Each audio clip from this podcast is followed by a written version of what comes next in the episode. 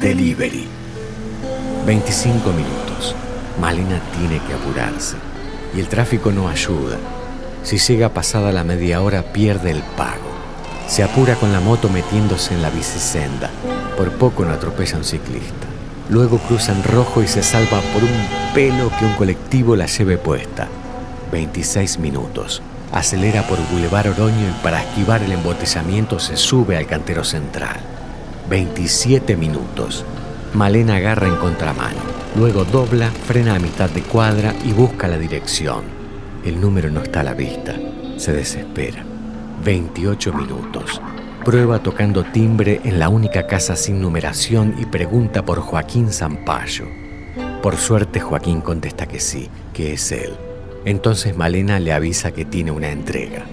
29 minutos. Joaquín se hace esperar. Malena vuelve a tocar timbre y se siente un ya va a lo lejos. Después los pasos van llegando. Joaquín abre la puerta confundido. Ah, es un delivery, pero yo no pedí nada.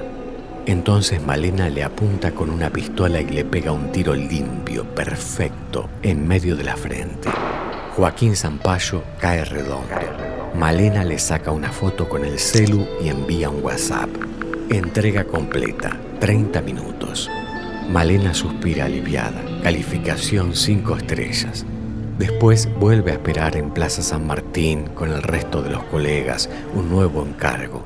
Una abuela con plata debajo del colchón, un testigo de un asesinato, el hijo de un pobre infeliz que no cumplió sus deudas, y así hasta que llegue el día soñado en que pueda independizarse y ser en serio, de una vez por todas, su propia jefa.